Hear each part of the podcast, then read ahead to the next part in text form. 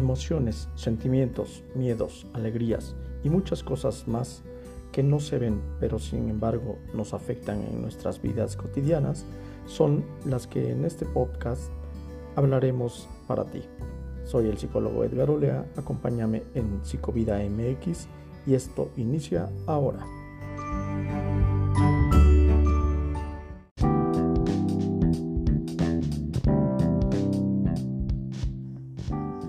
Bienvenidos a Psicovida MX. En este primer podcast hablaré sobre el trastorno del espectro autista.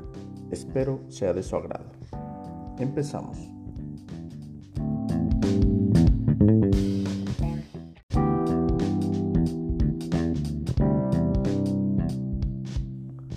Los trastornos del espectro autista, o TEA, llamado así por las siglas de este trastorno son una discapacidad del desarrollo que pueden provocar problemas sociales, de comunicación y conductuales. Actualmente, el diagnóstico del trastorno de espectro autista incluye muchas afecciones que solían diagnosticarse por separado e incluyen el trastorno autista, el trastorno generalizado del desarrollo y el síndrome de Asperger. Hoy en día, todas estas afecciones se les denomina trastorno del espectro autista.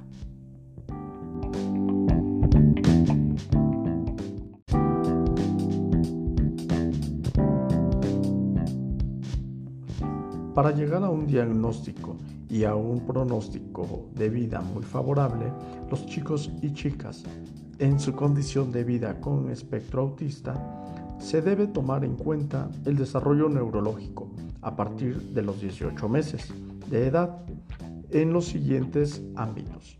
El ámbito motor, lenguaje, social y conductual. Existen diferentes tests para lograr un diagnóstico de esta condición para saber desde edades tempranas y poder realizar una intervención con mayores beneficios.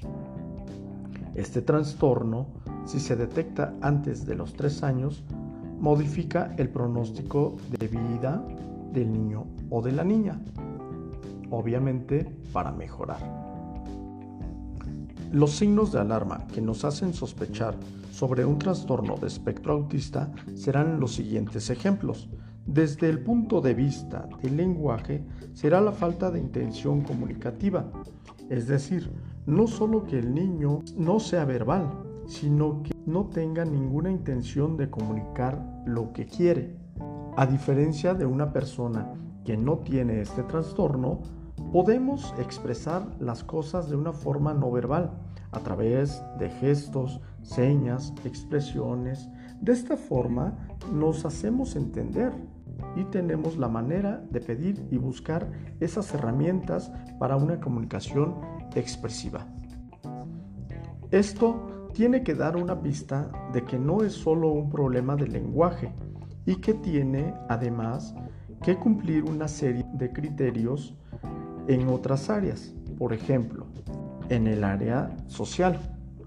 La mirada esquiva o falta de mirada sostenida a los ojos es muy frecuente, desde pequeños hasta adultos.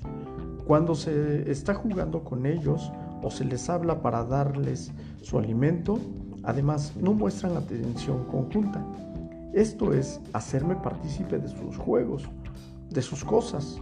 No utilizan al adulto como herramientas para obtener lo que ellos quieren, por ejemplo la leche, el agua, juguetes. No te muestran los objetos con afán de compartir juegos, su misma comida o los juguetes que ellos están manipulando. También la falta de reciprocidad social y emocional hace que no muestren el apego, el cariño a las personas, a los padres, abuelos, hermanos o a sus iguales. No tienen interacción adecuada y en ocasiones hasta, hasta muestran rechazo a las otras personas. También llegan a desarrollar juegos disfuncionales, tener un juego muy peculiar, es decir, no utilizan el juguete para lo que es. Pueden alinear objetos o juguetes sin ningún objetivo alguno. No desarrollan el juego simbólico de ficción ni utilizan la fantasía. manipulan objetos para lo que no es, como usar un cochecito como avión o utilizarlo también como un, teléfono. No juegan con cosas de la vida cotidiana. En el trastorno de espectro autista les cuesta mucho trabajo en la vida cotidiana. También llegan a tener conductas muy rutinarias y características que son muy rígidas o inflexibles, pues si se salen de estas rutinas pueden caer en una crisis conductual, es decir, berrinches, enojos, pataleos, etc. Por otro lado, pueden realizar estereotipas, que son movimientos que no son normales, por ejemplo, aletear, girar, balancearse, movimientos anormales sin ningún propósito, que repiten de forma sistemática una y otra vez sin ningún fin. En su lenguaje pueden llegar a tener ecolalias, esto es, una perturbación del lenguaje en la que el sujeto repite involuntariamente una palabra o frase que acaba de pronunciar otra persona en su presencia, a modo de eco. Las ecolalias en autismo se presentan con mayor frecuencia y persisten por más tiempo. Alrededor del 80% de todas las personas verbales con autismo tienen esta alteración, ya que carecen de las suficientes habilidades para tener lenguaje espontáneo. Y para concluir, es la aparición del hipo o hipersensibilidad. Esta hipersensibilidad puede ser al tacto, al ruido, al roce, etc. Bueno, la hiper y la hiposensibilidad consisten en un aumento o una disminución de la capacidad de percibir alguno de los cinco sentidos, así como del dolor.